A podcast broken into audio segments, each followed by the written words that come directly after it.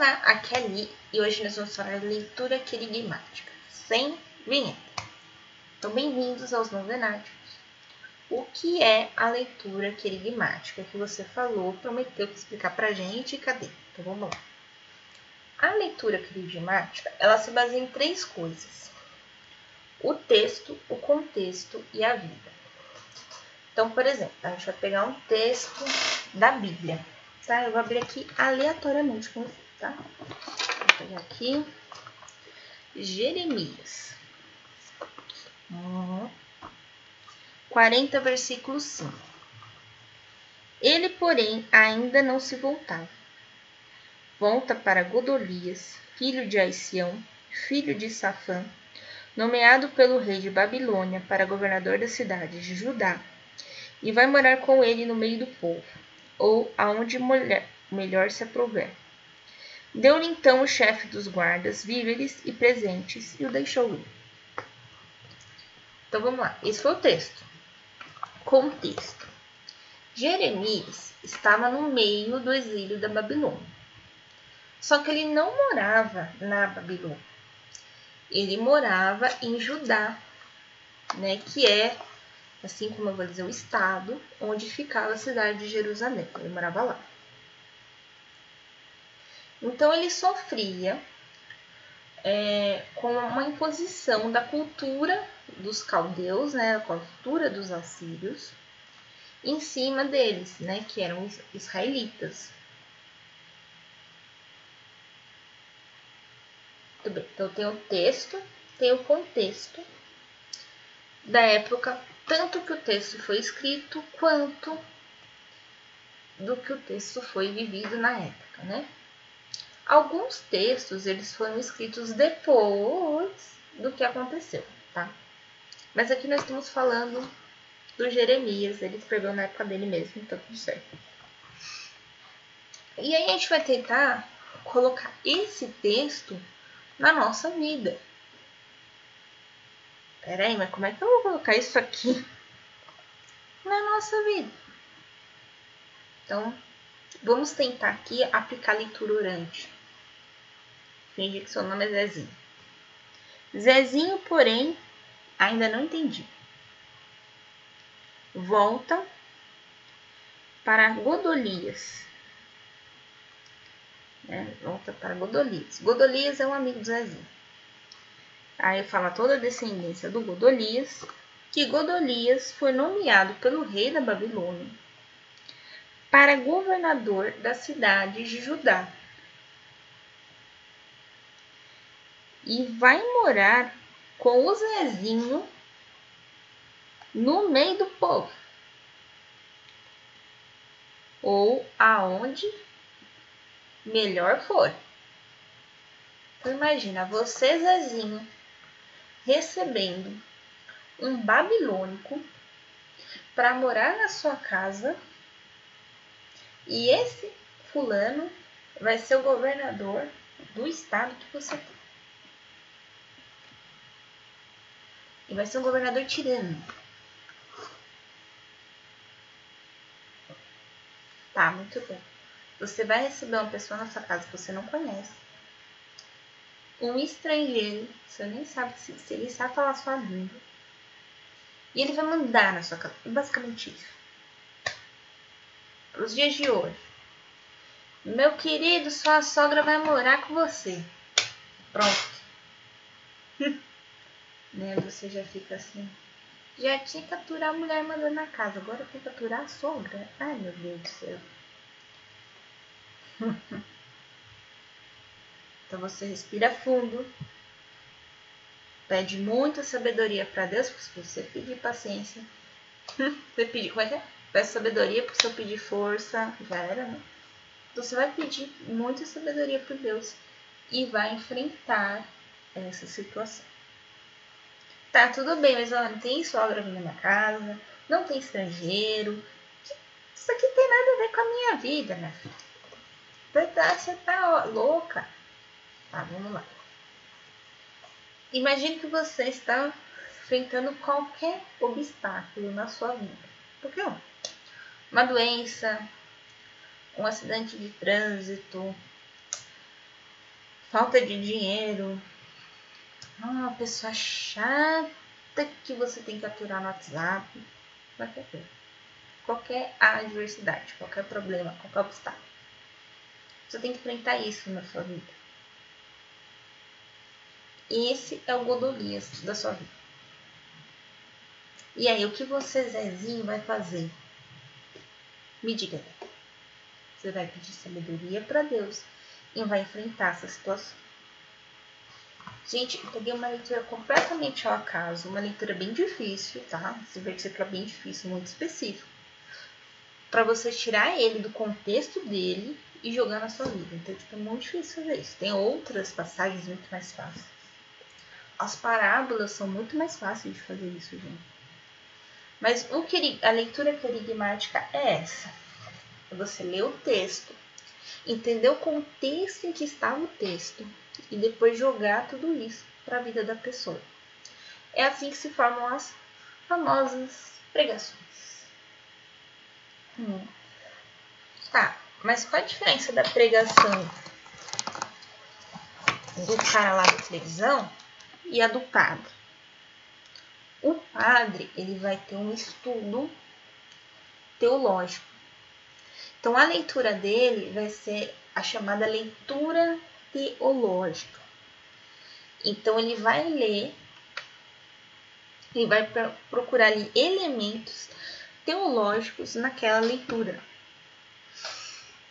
Eu não sei fazer isso, nem vou entrar aqui em como que é a leitura teológica, porque eu não sei, tá bom? Outra característica que algum daqueles pregadores da TV faz é a leitura exegética. A leitura exegética, ela tem um passo a passo, tá?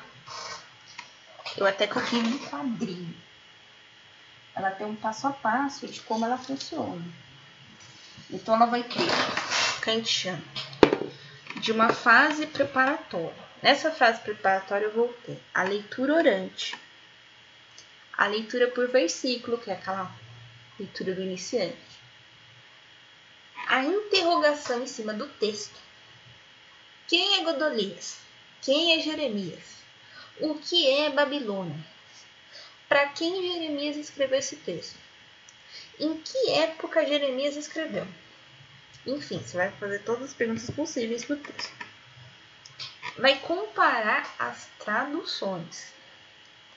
Bíblia Maria, Bíblia Jerusalém, Bíblia Nova Almeida atualizada, King James, Thompson, Pastoral, CNBB.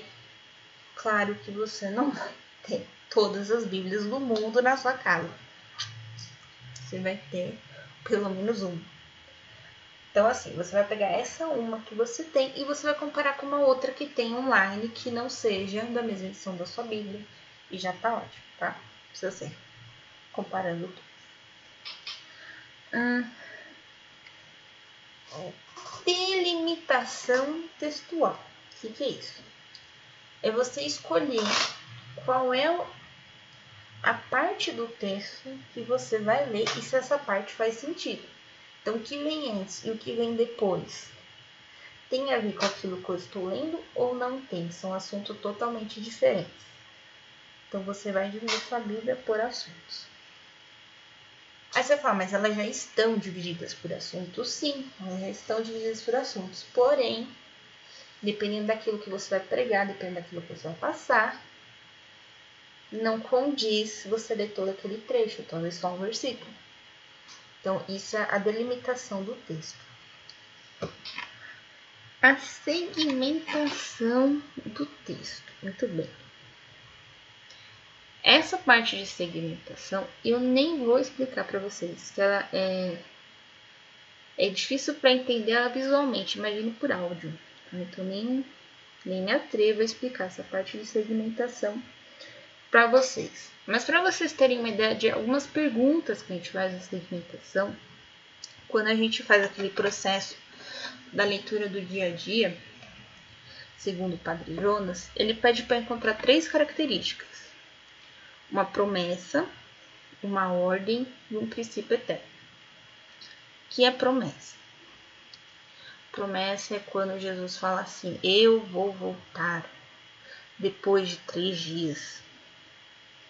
Aí você fica assim: tá, você vai morrer daqui a três dias. Tá bom. Mas é uma promessa. Uma ordem é: atira as redes ao mar. Aí Pedro vai lá, tira a rede e vê tanto peixe que não cabe na barca dele. Uma ordem. Um princípio eterno. É muito difícil achar princípio eterno, mas são coisas assim imutáveis dentro do reino dos céus. Somente quem tem coração puro entra no reino dos céus. Isso é imutável, tá?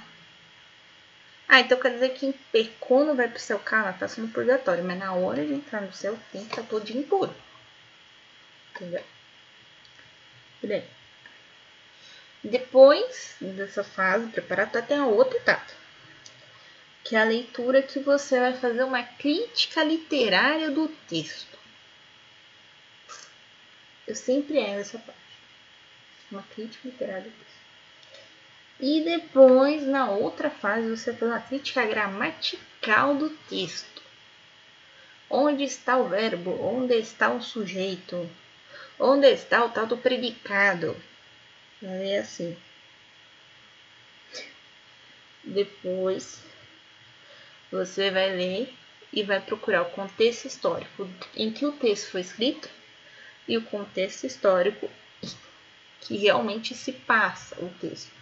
Que foi o que eu falei aqui. Jeremias escreveu na época do exílio da Babilônia. E Jeremias escreveu durante o exílio da Babilônia. Então é o mesmo tempo histórico, ok? Agora, se a gente pega Mateus. Mateus está falando da época que Cristo estava vivo. Só que ele escreveu anos e anos depois. E a realidade de anos e anos depois era diferente. Ué, por que era diferente? Porque eles estavam sendo perseguidos pelos romanos. E na época de Cristo, né? Era só os fariseus ali que incomodavam Jesus, os romanos só lá no final da história, né?